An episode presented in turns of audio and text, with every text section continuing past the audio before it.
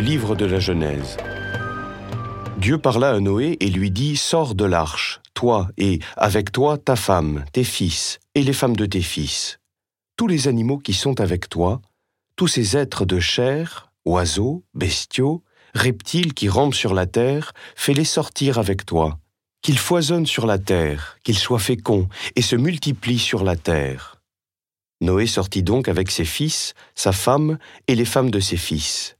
Tous les animaux, tous les reptiles, tous les oiseaux, tout ce qui va et vient sur la terre sortirent de l'arche par famille.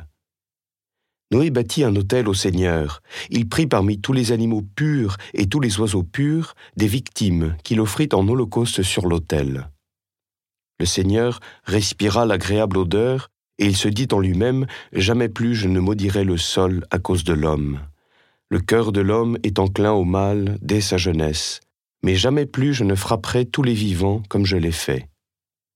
Tant que la terre durera, semailles et moissons, froidure et chaleur, été et hiver, jour et nuit, jamais ne cesseront.